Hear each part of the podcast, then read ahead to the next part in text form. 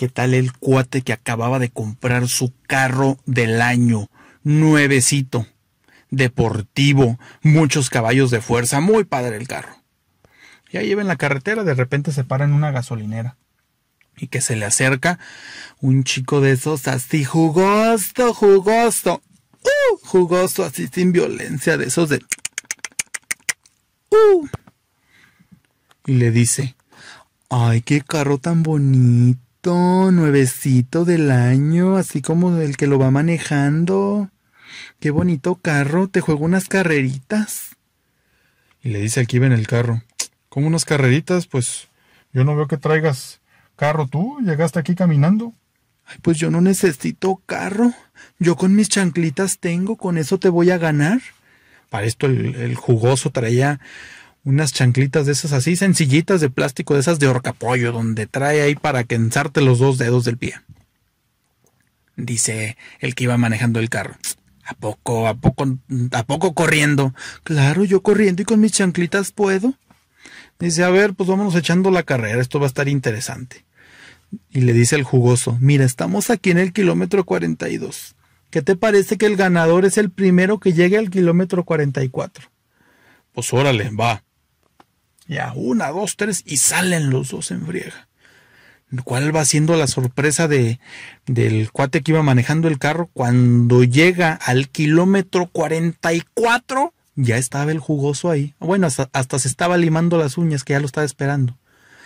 Bien asombrado le dice, oye, qué bárbaro, ¿cómo hiciste eso? ¿Cómo, ¿Cómo, lo hiciste? La verdad no entiendo. Yo te dije que te iba a ganar con mis chanclitas y no me creíste. No, pero sabes que esto no se puede quedar así a ver una revancha. Ay, claro que sí, yo te puedo jugar una revancha. Ahora, ¿qué te parece? Si de aquí de donde estamos del kilómetro 44 al 42, ahí donde está la gasolinera. Pues órale, sale. Y una, dos, tres, y salen los dos. Pues otra vez no va llegando el del carro, ya estaba el jugoso allí en la gasolinera donde era la meta. Bueno, estaba el otro bien asombrado y dice, oye, ¿sabes qué? No entiendo qué esté pasando. Dice, no sé por qué me estés ganando. Ya ves, yo te dije que con mis chanclitas podía y no me hiciste caso. No, pero sabes que esto no se puede quedar así. Una revancha más.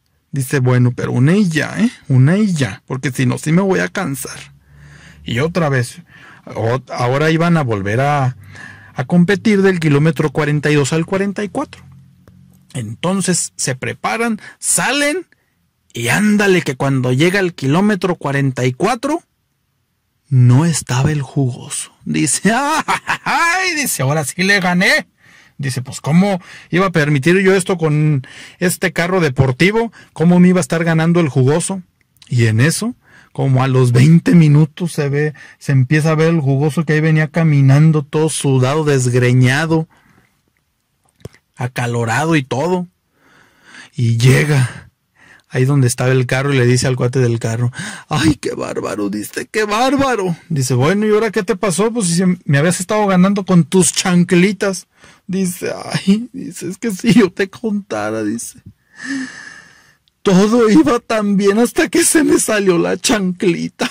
Dice, por allá fue a dar y yo también. ¿Qué tal los tres vatos de esos así que estaban fumando su churra? De esos de ¿para qué tomar y manejar si puedo fumar y volar? Y ahí traían su churro. Eran tres, cuatro los que estaban ahí fumando. Y el primero le da una fumada. Y dice, ah, yo con todo el dinero que tengo voy a comprar todos los carros del mundo. Y el segundo le quita el cigarro, el churro, y que le da un, una fumada a él. Y dice el, el segundo que le dio la fumada. Pues yo con todo el dinero que tengo voy a comprar todos los edificios del mundo. Y que el tercero que estaba ahí les quita el, el churro y le da también su, su fumada. Y ya que le da la fumada, dice, pues ¿saben qué?